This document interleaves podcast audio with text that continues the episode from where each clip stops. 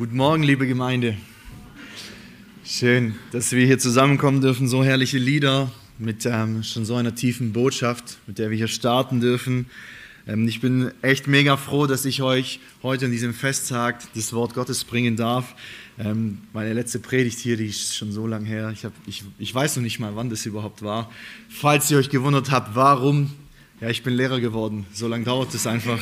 Und ähm, jetzt darf ich hier stehen und ich freue mich wirklich, wirklich. Ich freue mich, denn Gottes Wort, es ist mächtig zu wirken. Es ist ähm, sein Wort, es ist groß und herrlich. Und im Rahmen der Weihnachtspredigt habe ich mich wirklich intensiv mit den Texten, ich habe viel gelesen, geguckt und geschaut und drüber nachgedacht, soweit Gott mir einfach auch die Zeit zur Verfügung gestellt hat. Und in dieser Weihnachtspredigt soll es um die Fleischwerdung Jesu gehen, um verschiedene Aspekte der Fleischwerdung Jesu ähm, und warum wir Weihnachten überhaupt feiern. Und ähm, ich würde aber, bevor ich dann wirklich starte, noch gerne beten. Ihr dürft sitzen bleiben, aufstehen, wie es euch lieb ist.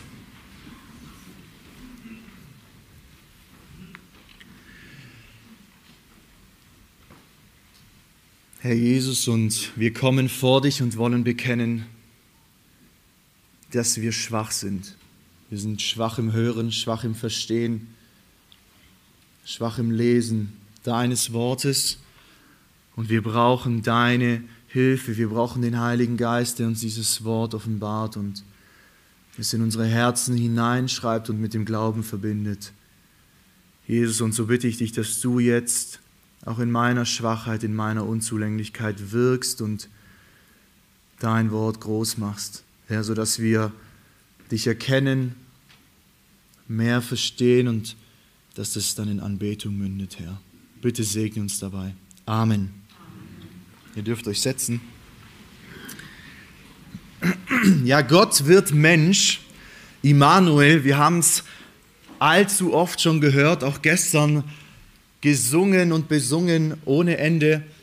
Aber ich will dich fragen, hast du dir, hast du dir schon mal wirklich so, wenn du das sagst oder darüber nachdenkst, so ganz tiefe Gedanken über diese Tragweite dieses Satzes nachgedacht? So was geht damit einher? Wie tief ist dieser Satz? Immanuel, Gott mit uns, Gott wird Mensch. Das ist ja der Weihnacht, die Weihnachtsbotschaft, der Kern dieser Botschaft. Und ich habe mir ein paar Gedanken gemacht und mal versucht, diesen Kontrast herzustellen. Und schaut mal ganz genau auf diese Sätze, lasst sie euch mal wirklich auf der Zunge zergehen. Gott wird Mensch. Der Ewige wird Mensch und ist an Zeit gebunden. Der Allgegenwärtige wird Mensch und bindet sich an Raum. Der Mächtige wird Mensch und kann verletzt werden. Der, der sein Volk sättigt, wird Mensch und muss essen, hat Hunger. Der, der seinem Volk zu trinken gibt, wird Mensch und hat Durst. Der, der das Leben selbst ist, wird Mensch und stirbt. Gott tritt in diese Welt ein und wird Mensch. Wie passiert es? Wie muss es passieren? Und einer der bekannten Weihnachtstexte, die stehen im Lukasevangelium. Und ich bin so froh, wir haben heute eigentlich schon voll viele ähm, Stellen gelesen, die auch in der Predigt vorkommen werden. Das ist gut, weil ihr habt sie dann schon im Ohr. Ich möchte mit euch zuerst die Geburt durch die Jungfrau anschauen und geht mit mir ins Lukasevangelium in Kapitel 1, die Verse 26 bis 35. Wir wollen uns anschauen, wie Gott zu Maria kommt und diese Jungfrauengeburt verheißt.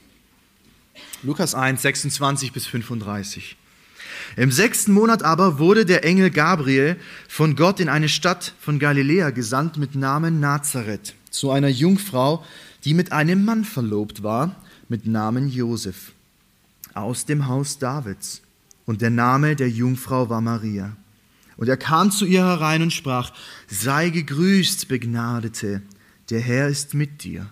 Sie aber, wurde, sie aber wurde über das Wort bestürzt und überlegte, was für ein Gruß dies sei. Der Engel sprach zu ihr, fürchte dich nicht, Maria, denn du hast Gnade bei Gott gefunden.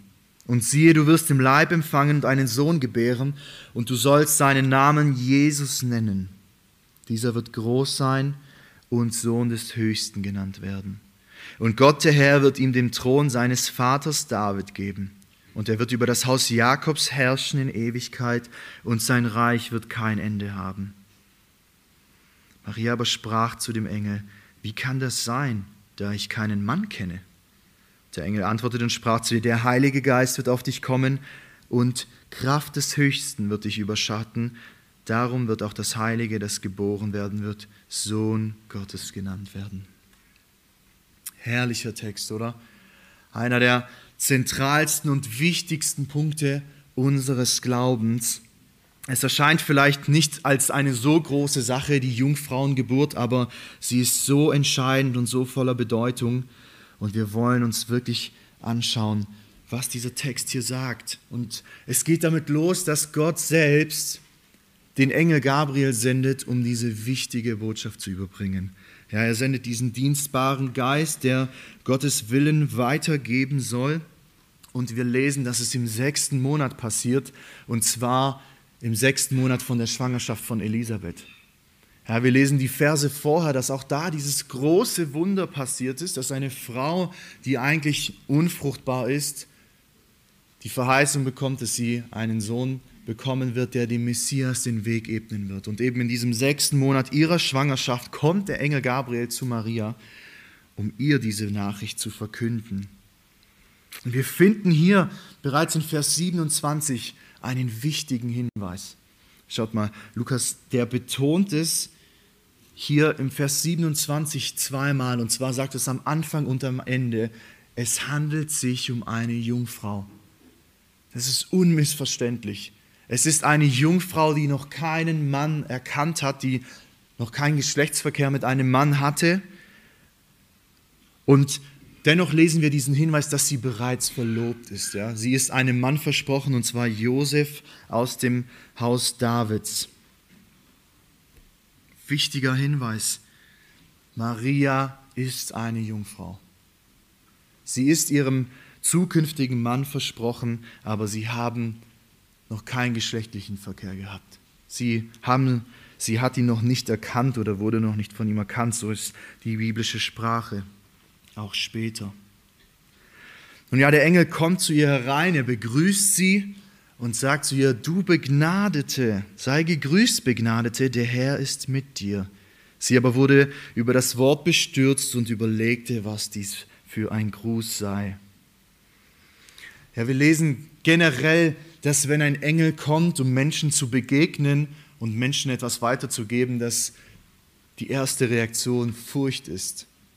Es ist Furcht, man hat Angst, ja. Und wir lesen das dass, so, dass es Maria genauso ging und dass er wirklich bewusst dir sagt, fürchte dich nicht, du sollst dich nicht fürchten, du bist begnadigt. Er gibt dir diese Botschaft weiter und sagt, Maria, du bist die Begnadete. Es ist, das, er benutzt diesen Ausdruck zweimal um wirklich aufzuzeigen, du bist die Begnadete und Gott ist dir, Gott will dir Gnade zuteil werden lassen. Du hast Gnade bei Gott gefunden, Vers 30. Warum diese Wichtigkeit? Wisst ihr, im Gegensatz zu vieler Meinungen braucht Maria auch Gnade. Sie ist nicht die Spenderin der Gnade. Obwohl sie so eine wichtige Rolle hier übernimmt, auch in der Heilsgeschichte, ist sie nicht diejenige, die Gnade weitergibt, sondern sie empfängt Gnade genauso. Und das lesen wir auch später in ihrem Lobpreis, redet sie von ihrem Heiland, ja? Redet sie davon, dass sie genauso das Heil braucht. Das können wir festhalten, das ist so wichtig. Sie ist eine Jungfrau, aber sie ist von Gott begnadigt. Aber worin liegt diese Gnade? Was ist der Inhalt dieser Gnade? Schauen wir uns mal an. Ähm, Erstmal klingt es doch gar nicht so, so außergewöhnlich, oder? Der Engel kommt zu ihr und sagt, sei gegrüßt. Und der Engel sprach, fürchte dich nicht, du hast Gnade bei Gott gefunden. Und Vers 31, und siehe, du wirst im Leib empfangen und einen Sohn gebären, und du sollst seinen Namen Jesus nennen. Also die erste Botschaft, die sie so mitbekommt, ist eigentlich, du wirst einen Sohn bekommen und du sollst ihm den Namen Jesus geben. Du sollst ihn Jesus nennen. Eigentlich noch gar nicht so spektakulär. Wisst ihr, ich glaube, wenn ich so drüber nachdenke, so manche Paare wären froh, wenn jemand kommt und denen sagt, so soll dein Kind heißen, dann musst du es dir selber schon nicht überlegen. Ist eigentlich echt super. Ein kleiner Tipp, Lukas, einfach zu deiner Frau gehen und sagen, Gott hat mir gesagt, das Kind soll so heißen und dann passiert es einfach. Also ist ein guter Tipp, weil das war ja dann nicht in meiner Hand. Ne? Gott verheißt ihr hier einen Sohn. Und das ist, das ist erstmal nicht primär diese Gnadenbotschaft, ja, sondern diese Gnadenbotschaft und der Inhalt, der wird deutlich im nächsten Vers. Schaut mal so große Verheißungen und Wahrheiten. Dieser Sohn, Vers 32, wird groß sein und Sohn des Höchsten genannt werden. Und Gott, der Herr, wird ihm den Thron seines Vaters geben, seines Vaters David. Und er wird über das Haus Jakobs herrschen in Ewigkeit und sein Reich wird kein Ende haben. Unglaublich, oder? Ich weiß nicht, wie es euch Eltern geht. Mir ging es so, bevor unsere Tochter auf die Welt kam, hat man sich gefragt, wie wird die wohl aussehen? Wie wird die sein, so vom Charakter? Was wird die machen? Was wird aus ihr werden? Wir fragen uns das immer noch, was aus ihr werden wird, aber man stellt sich Fragen über den Lebensinhalt seines Kindes. Und hier ist jemand, dessen Lebenslauf schon preisgegeben wird, wo sein ganzes Lebenswerk schon geschrieben steht. Stell dir vor, du bekommst ein Kind und du weißt, was mit diesem Kind passieren wird, von vorne bis hinten. Und schaut mal, wie, was für große und herrliche Dinge das sind, oder? Er wird groß sein. Ich denke, hier geht es nicht um die Körpergröße, sondern um seine Taten, um das, was er ist und was er tut. Sohn des Höchsten. Gott, der Herr, wird ihm den Thron seines Vaters David geben. Er wird König sein. Herrscher über das Haus Jakobs, nicht nur eine kurze Zeit, sondern in Ewigkeit. Und sein Reich wird kein Ende haben. Schau, Maria, das sind so kompakt die Infos zu deinem Kind, was du bekommen wirst. Und stell dir mal vor, du bekommst diese Verheißungen zu diesem Kind. Was eine Gnade, oder? Was für eine Gnadenbotschaft. Das als Inhalt weiterbekommen, dass man das als Inhalt weiterbekommt, dass das eigene Kind solche Dinge tun wird. Solche Dinge vollbringen wird, solch einen Stand haben wird in dieser Weltgeschichte.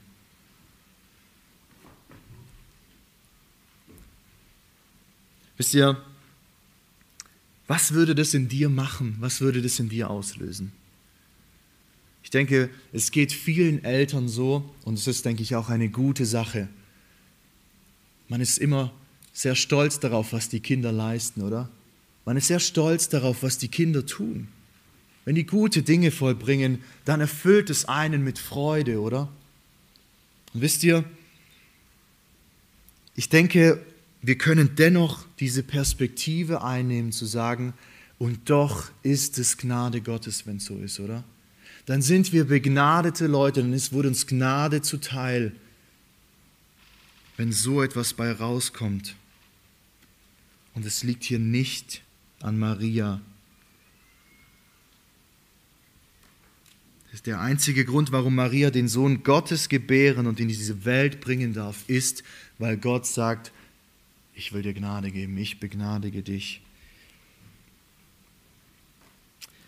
Interessant, wenn wir weiterlesen, Marias Antwort, die ist so, die ist irgendwie so herrlich und schon irgendwie so fast lustig, ähm, weil sie ganz logisch und natürlich argumentiert und sagt, ja, aber Wie kann das sein? Vers 34.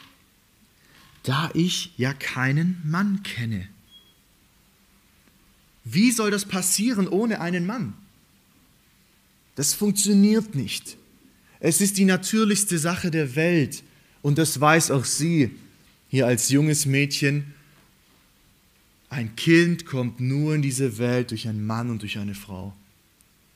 Wenn Mann und Frau sich vereinigen, wenn sie sich erkennen, wenn sie Geschlechtsverkehr haben, dann kann Gott Leben entstehen lassen.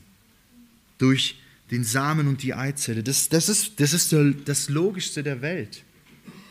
Und abgesehen davon ist es unmöglich. Ja? Es funktioniert nicht. Es kann nicht funktionieren. Wisst ihr, in Matthäus 1, Vers 19 bis 20 lesen wir dann, dass diese Botschaft wirksam wird, dass Maria schwanger wird und dass Josef natürlich auch davon Wind bekommt. Ja? Man merkt es, hier zählt es ihm vielleicht, der Bauch wächst und wir lesen, dass Josef ein sehr gerechter Mann war. Und dass er daran dachte, Maria zu entlassen. Warum? Nun ja, es gibt zwei Auswege. Die Frau ist schwanger und entweder er hat mit ihr geschlafen oder jemand anderes. Wenn er mit ihr geschlafen hat, dann hat er sich als Mittäter erwiesen, als Ehebrecher. Und wenn es jemand anderes getan hat, dann hat sie die Ehe gebrochen, weil sie ihm schon versprochen war. Und weil er sie aber dennoch so lieb hatte, wollte er sie heimlich entlassen, dass sie nicht der Schande preisgegeben wird. Eigentlich ein gutes Anliegen, aber auch da wirkt Gott durch seinen Engel, durch diesen dienstbaren Geist, der zu ihm kommt und sagt, weißt du was, bleib bei ihr.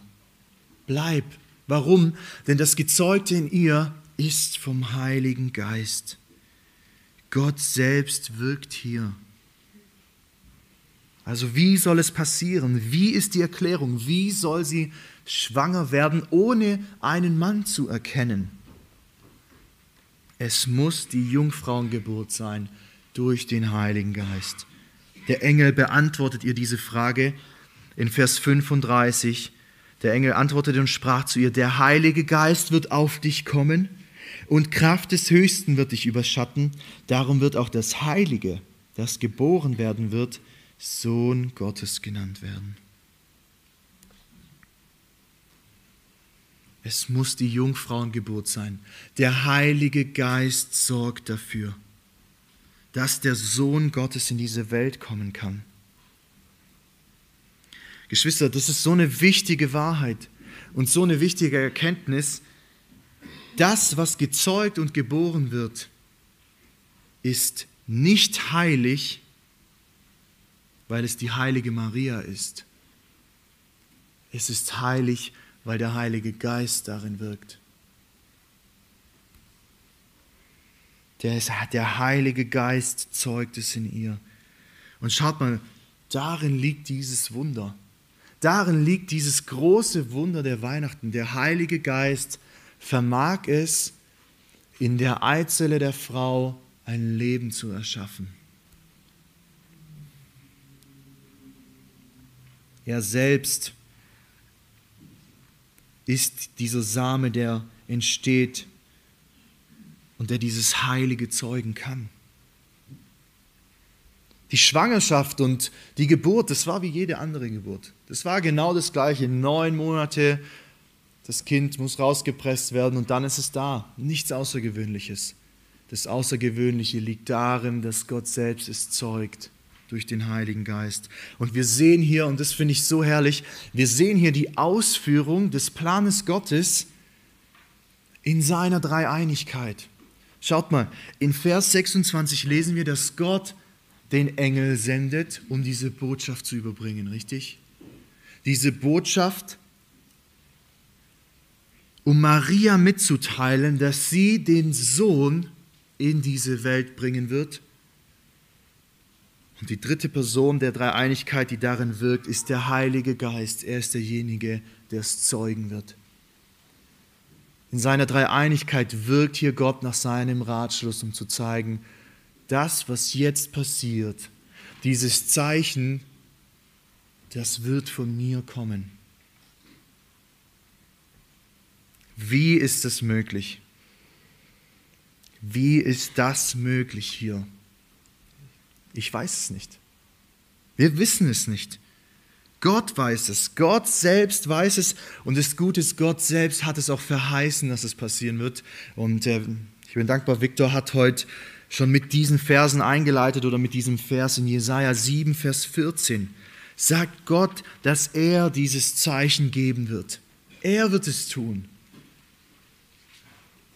Und was wird dieses Zeichen sein, äh, Jesaja 7,14? Siehe, die Jungfrau wird schwanger werden und einen Sohn gebären und wird seinen Namen Immanuel nennen. Und Matthäus fügt in seinem Evangelium hinzu, Immanuel bedeutet Gott mit uns. Das ist dieses Zeichen. Die Jungfrau wird schwanger werden. Es ist ein Zeichen, das von keinem Menschen irgendwie in irgendeiner Weise getan werden kann. Und deshalb ist es Gottes souveräner Zeitplan und sein Eingreifen. Er sagt, und jetzt werde ich dieses Zeichen herbeiführen. Jetzt werde ich dieses Zeichen geben. Die Jungfrau wird schwanger werden. Glaubst du das? Glaubst du, dass es so passiert ist? Stell dir vor, in der Situation von Maria, der Bauch wächst und die Leute fragen, oh, Glückwunsch, oder? Ja, ich, noch kein Mann und so. Hm, wie, wie, wie hat es jetzt funktioniert? Weil eigentlich seid ihr ja erst verlobt. Ja, das ist vom Heiligen Geist gezeugt. Ah, ja, auf jeden Fall. Könnt ihr euch vorstellen, wie die da gelebt hat, in, so, in welcher Furcht vor Verleumdung und Lästerei, das, ja, ja, als ob das vom Heiligen Geist ist. Geschwister, das ist eine Tatsache unseres Glaubens, die Geburt durch die Jungfrau.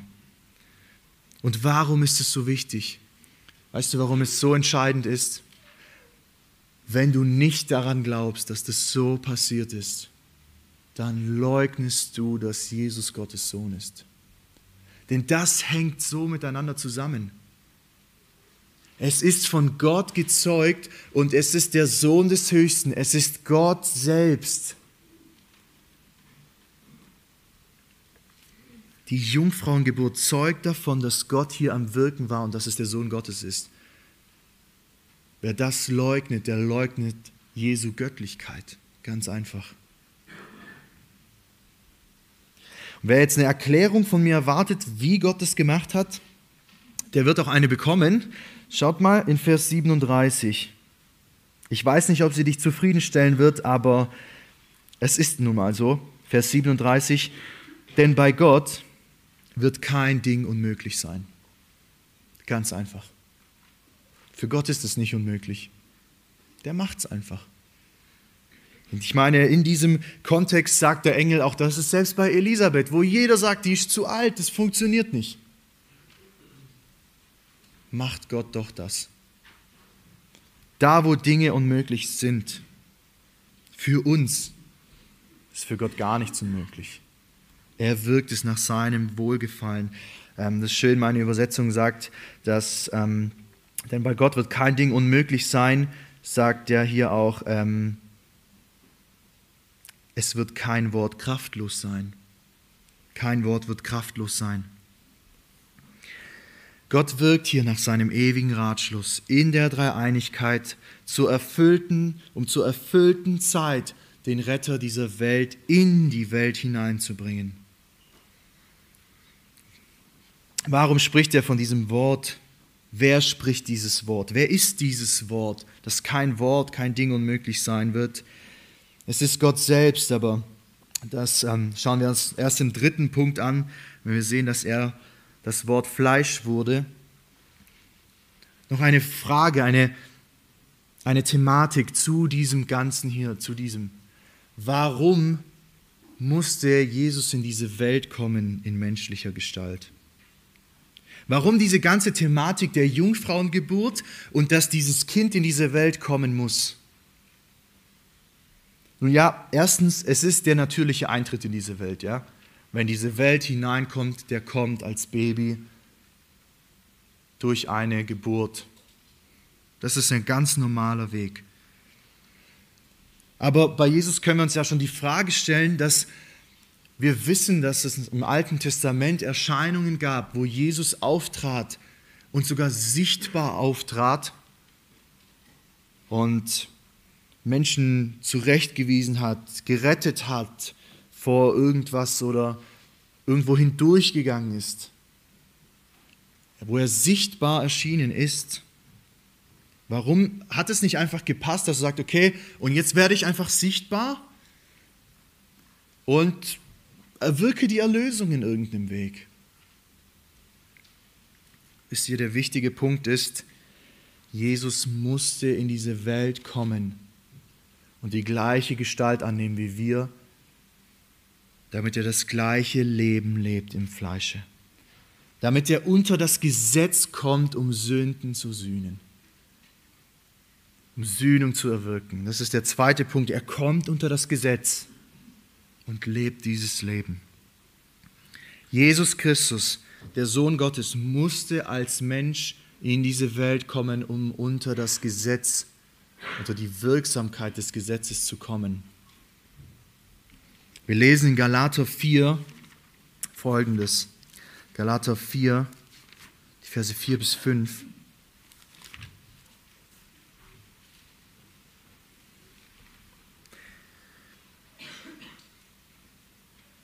Ich äh, möchte erst den vierten Vers lesen. Als aber die Fülle der Zeit gekommen war, also als Gottes äh, Stundenplan, sein Zeitplan sagt, okay, und jetzt muss es so sein, sandte Gott seinen Sohn, geboren von einer Frau, geboren unter Gesetz. Geboren von einer Frau, das haben wir uns schon angeschaut, ja. Das ist die Jungfrauengeburt. Das ist die Geburt durch Maria, dieser, dieser Eintritt in diese Welt. Aber geboren unter Gesetz heißt, dass er den ganzen Gesetzmäßigkeiten, den ganzen offenbarten Ratschluss Gottes zu dieser Zeit unterstellt war. So wie jeder, der in dieses Volk hineingeboren wird. Was es mit diesem Gesetz auf sich hat, das haben wir gestern von Lukas schon gehört. Deswegen will ich an diesem Punkt nicht irgendwie weit ausholen.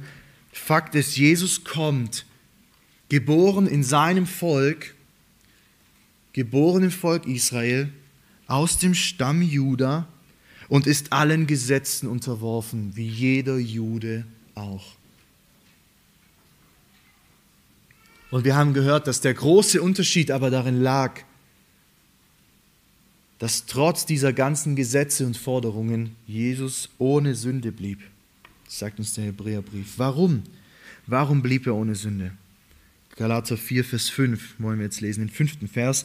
Damit er die, die unter Gesetz waren, loskaufte, damit wir die Sohnschaft empfingen.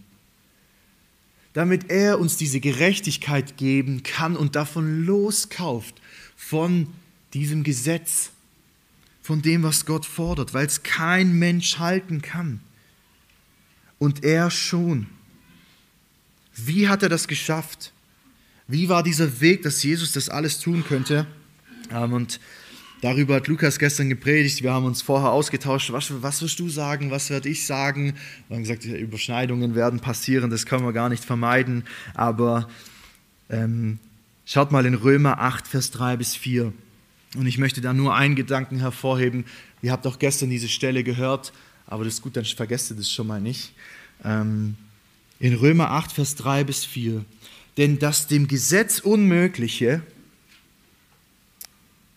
weil es durch das Fleisch kraftlos war, tat Gott, indem er seinen eigenen Sohn in Gleichgestalt des Fleisches der Sünde und für die Sünde sendend, die Sünde im Fleisch verurteilte, damit die Rechtsforderung des Gesetzes erfüllt würde in uns, die nicht nach dem Fleisch, sondern nach dem Geist wandeln. Das, das dem Gesetz Unmögliche bedeutet hier ganz einfach, das Gesetz kann nicht retten. Es kann es nicht. Es ist dem Gesetz unmöglich, jemanden zu retten. Es funktioniert nicht. Wir lesen aber, dass Gott es tat. Gott greift hier ein. Und was ist dieser Eingriff? Was ist diese Tat Gottes, indem er seinen Sohn in Gleichgestalt des Fleisches der Sünde sendet? Er sendet seinen Sohn und dieser Sohn, Gott selbst, hat die gleiche Gestalt wie du und ich. Die gleiche Gestalt des sündigen Fleisches. Wichtig, er war nicht sündig. Er hatte nur dieselbe Gestalt. Sendend für die Sünden, also für unsere. Aber was ist der große Unterschied? Und das ist so herrlich, das ist so gut. Das ist so ein Gedanke, der beschäftigt mich schon seit Wochen, seit Monaten. Wirklich, tatsächlich, das ist so. Er jedoch, hier lesen wir, seinen eigenen Sohn in Gleichgestalt des Fleisches, der Sünde, und für die Sünde sendend, die Sünde im Fleisch verurteilte. Der die Sünde im Fleisch verurteilte. Wer kann sowas tun? Ich frage dich auch direkt, wer kann Sünde im eigenen Fleisch verurteilen. Das kann niemand. Niemand, denn du bist von deiner Natur aus sündig. Alles, was du tust, was du denkst, gefällt Gott nicht. Es ist Tatsache. Zumindest bis zu dem Zeitpunkt, wo du wiedergeboren wirst, ja. Das ist aber ein anderes Thema. Schaut mal, in jeder Situation seines Lebens, wenn eine Versuchung von außen auf ihn herankommt, sagt er, nein, nein, ich verurteile, ich verurteile das, ich verurteile diesen Gedanken, ich verurteile diese Sünde. Es ist nicht gut. Es ist nicht das, was Gott gefällt. So etwas will Gott nicht, es entspricht nicht seinem Willen. Und was, und jetzt, und jetzt ist ja das, jetzt ist ja so eine Ironie irgendwie auch da drin, was ist der Lohn dafür, dass er die Macht und das Wesen hat, Sünde zu verurteilen? Was ist der Lohn, den er dafür empfängt? Er wird für die Sünde der anderen verurteilt. Er wird verurteilt, weil andere gesündigt haben. Versteht ihr jetzt, warum Jesus das vollkommenere Opfer ist? Das wahre Opfer, warum er der wahre und vollkommene Hohepriester ist? Gott kann ihn für die Sünde der ganzen Gläubigen verurteilen, weil er selbst, Jesus Christus, die Sünde verurteilt hat und ohne Sünde war. Warum? Weil ihn Gott ja sonst für seine eigene Sünde verurteilen müsste, oder? Wenn Jesus so in einem Moment sagt, okay, das verurteile ich jetzt nicht, kann man schon machen und es ist ihm zur Sünde, dann muss Gott ihn verurteilen dafür. Aber weil er komplett sündlos war, kann Gott sagen, und jetzt ist es möglich, die Sünden der ganzen Welt auf dich zu legen weil du davon nichts gemacht, gedacht, getan hast, ist es möglich, dich als Opfer dafür zu gebrauchen. Er selbst ist die wahre, offenbarte Gottseligkeit, die wahre Gottesfurcht.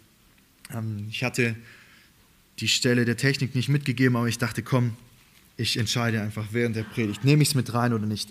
In 1 Timotheus 3, Vers 16 Schlag mal das mit mir auf. 1. Timotheus 3, Vers 16.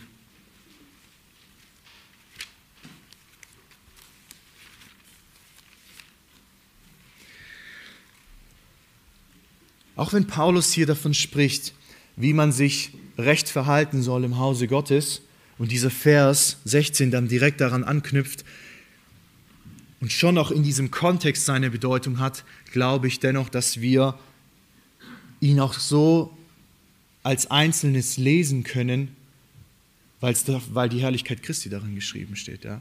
weil Jesus selbst, ähm, weil es um ihn da geht. Schaut mal. Und anerkannt groß ist das Geheimnis der Gottseligkeit.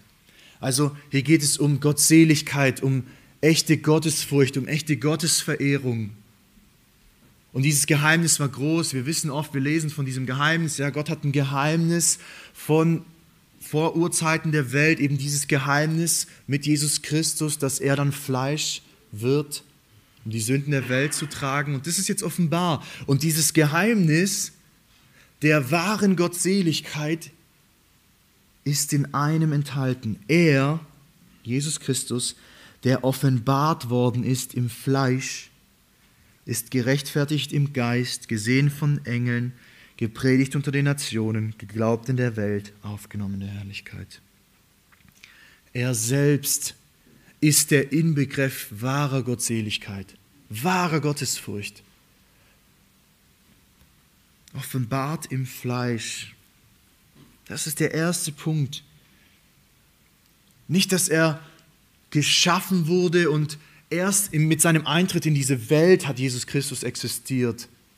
Das ist auch eine weit verbreitete Lehre, dass er erschaffen wurde und erst mit diesem Eintritt in die Welt war er da. Nein, er war existent und es ist so herrlich, er, der offenbart worden ist. Der war vorher eben nicht sichtbar offenbar und jetzt wurde er offenbart im Fleisch. Jetzt ist er sichtbar, anfassbar, betastbar. Und Jesus selbst gibt das Zeugnis von sich in Matthäus 5, Vers 17. In Matthäus 5, Vers 17 gibt Jesus eben dieses Zeugnis, warum er jetzt gekommen ist, warum er im Fleische da ist.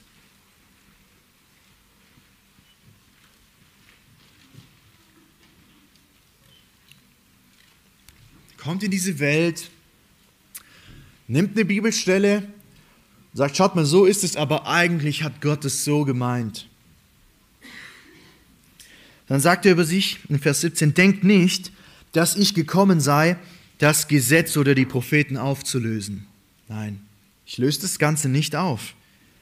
Ich bin nicht gekommen aufzulösen, sondern zu erfüllen. Er ist gekommen, um das Gesagte von Gott, Gesetz und Propheten zu erfüllen. Warum ist er gekommen, um es zu erfüllen und wie sieht das Ganze aus? Weil er der Sohn Gottes ist, hat er dieselbe DNA wie sein Vater.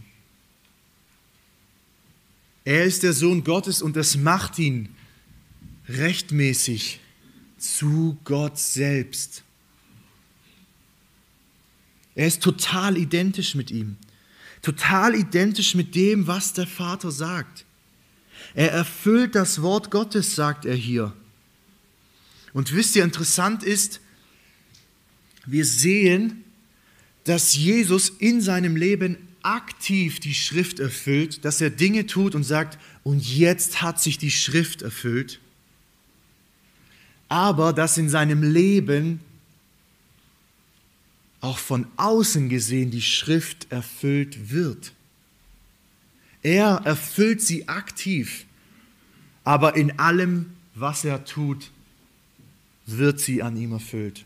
Das ist ein bisschen vielleicht komisch als Überlegung, ja, was ist das jetzt gemeint? Aber zum Beispiel, wenn wir in Matthäus schauen, ja, im ersten, zweiten Kapitel, wie viel sich an ihm erfüllt, wo er noch gar nicht aktiv da handeln kann, sondern seine Eltern in der Gottesfurcht tun Dinge, wo sich ständig die Schrift und das Wort auch erfüllt, wo Gott es ganz bewusst lenkt und tut, dass sich jeder Buchstabe an ihm erfüllt. Er ist das fleischgewordene Wort. Das bringt mich zum dritten und zum letzten Punkt. Und äh, hier wollen wir einfach nochmal wirklich ganz bewusst diese Herrlichkeit schauen. Die Herrlichkeit des Wortes Gottes. Das Wort wird Fleisch. Wir hatten heute die Textlesung aus Johannes 1, 1 bis 18. Ähm, Johannes schreibt uns ja eine herrliche Weihnachtsgeschichte, ohne die Krippe zu erwähnen, ohne die Hirten, die Engel und den Stern und die Weisen. Ohne das alles zu erwähnen, fasst er uns diese Weihnachtsgeschichte in vier Worten zusammen. Das Wort wurde Fleisch. Es geht um Gott, es geht um Christus. Er beginnt dieses Evangelium, es ist Gott selbst. Im Anfang war das Wort, das Wort war bei Gott und das Wort war Gott. Die Rede hier ist von Jesus Christus und der ewige Sohn Gottes. Das Wort von Anfang an kommt jetzt in diese Welt und wird Fleisch. Ich will mich wirklich auf diesen Vers 14 fokussieren im ersten Kapitel. Und das Wort wurde Fleisch. Johannes 1, Vers 14. Das Wort wurde Fleisch und wohnte unter uns und wir haben seine Herrlichkeit angeschaut, eine Herrlichkeit als eines Eingeborenen vom Vater voller Gnade und Wahrheit. Das ist der Kern dieser Weihnachtsbotschaft. Das Wort ist im Kontext der Bibel Gottes ausgesprochene Wahrheit und sein Wille. Gott offenbart seinen Willen durch gesprochenes Wort. Er sagt etwas und transportiert somit einen Inhalt, der auf sein Wesen zu schließen ist. Wisst ihr aber, was der Unterschied zu dir ist als Mensch? Erstens, Gottes Wort ist wirksam und mächtig. Es kehrt nicht leer zu ihm zurück. Im Gegensatz zu mir, wenn ich jetzt sagen würde, aus diesem Stein da draußen soll Wasser hervorsprudeln, dann wird es nicht passieren, weil ich das gesagt habe. Mein Wort ist nicht wirksam. Es kann nicht Dinge ins Leben rufen und erschaffen. Aber Gott kann es. Also erstens, Gottes Wort ist wirksam, aber zweitens, und das ist das viel Wichtigere, Gottes Wort ist wahrhaftig. Und es steht im kompletten Einklang mit ihm selbst.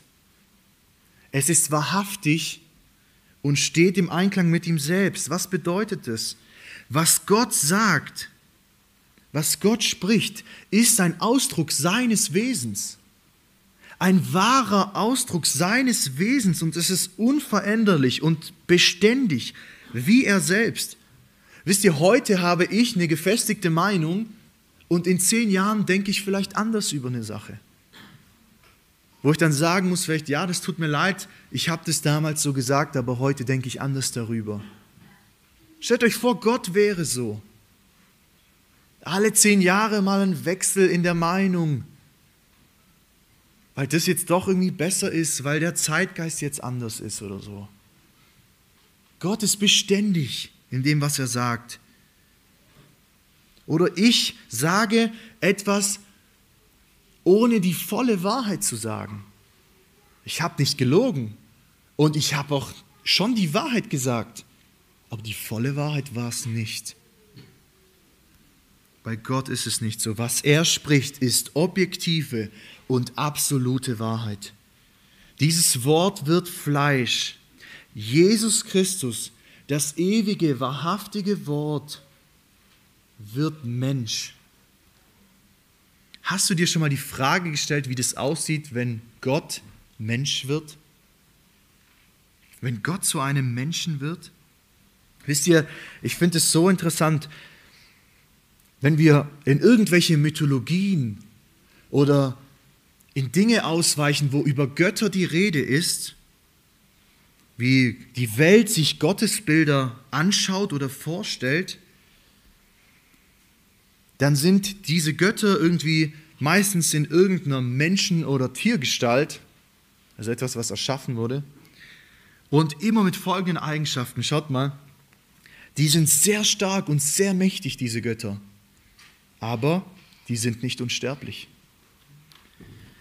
Sie nehmen sich Dinge mit Gewalt, weil ihrem Willen widerstanden werden kann. Weil Menschen sagen, nee, mache ich nicht. Ja gut, ich, dann bin ich, dann nehme ich es mit Gewalt, weil ich habe die Macht. Sie helfen anderen, aber erwarten einen Lohn dafür. Aber sie haben auch ihre Schwachstellen, ja. Der eine Gott, der ist halt Frauen hingegeben, das ist halt seine Schwachstelle. Der andere, der, dem seine Schwäche ist halt, dass er trinkt, ja, der schaut halt oft ins Glas und das ist halt so seine Schwäche dieses Gottes. Oder wir hören von einem mächtigen Gott in der Mythologie, der über die Meere herrscht. Das ist sein Herrschaftsbereich. Aber sobald er fern davon ist, da hat er keine Macht mehr, da ist er schwach. Das sind für mich alles von, vom Satan gelenkte Gedanken, die sich Menschen machen, um solche Götten, Göt, äh, Götterbilder zu machen. Wir können auch Götzenbilder dazu sagen. Und wisst ihr was? Und das gefällt dem Menschen auch. Das gefällt dem Menschen, sich so ein Gottesbild zu machen. Warum? Es geht um einen Gott, der schwach ist. Der hat halt auch irgendwelche Probleme in gewissen Bereichen. Der kann nicht tun und lassen, was er will. Wenn der mir was sagt, kann ich Nein sagen. Und dann, gut, dann habe ich halt ein Problem mit diesem Gott, aber trotzdem, ähm, der kann nicht machen, was er will. Wisst ihr, der Gott der Bibel, der Gott, der uns in der Bibel vorgestellt wird, erhebt den Anspruch, der einzige Gott zu sein, der alles geschaffen hat, der alles in seiner Hand hält der nach, der nach seinem Ratschluss entscheidet, der eine völlige Gerechtigkeit und Wahrhaftigkeit hat, indem wie er entscheidet. Der einen Herrschaftsbereich hat, der unendlich ist. Er ist nirgendwo eingeschränkt oder gebunden an irgendwas. Der Sohn Gottes sagt über sich selbst, dass er der Weg, die Wahrheit und das Leben ist. Wie ist unser Gott? Wie wird er hier vorgestellt? Schaut mal. Das Wort wurde Fleisch, ja? Gott wird Mensch. Und was sehen wir? Wie sehen wir diesen Gott auf dieser Erde? Wir haben seine Herrlichkeit angeschaut. Eine Herrlichkeit als eines Eingeborenen vom Vater, voller Gnade und Wahrheit. Wir sahen seine Herrlichkeit. Wir sahen Gottes Herrlichkeit in ihm, in Christus, als des Einzigartigen. Es gibt nur einen von dieser Sorte. Es ist nicht einer von vielen. Es gibt nur diesen einen und nur ihn, der so ist. Niemand ist ihm gleich. Und wie ist, wie begegnet dieser Gott? den Menschen auf dieser Welt voller Gnade und Wahrheit, oder? Voller Gnade und voller Wahrheit ist dieser Gott. Er kommt auf diese Welt. Und wie herrlich, wie gut ist es geschrieben. Das ist schon fast so irgendwie so, das klingt so liebevoll, oder? Gott wird Mensch und er ist kein Tyrann. Er ist keiner, der hier jetzt irgendwas macht, weil er gerade Bock drauf hat. Er ist voller Gnade und Wahrheit. Es klingt so demütig, so liebevoll, so geduldig und barmherzig. Wenn ich daran denke, wie Gott sich hier im Alten Testament vorstellt, als Mose ihn fragt, das sind auch die ersten Eigenschaften, die wir lesen.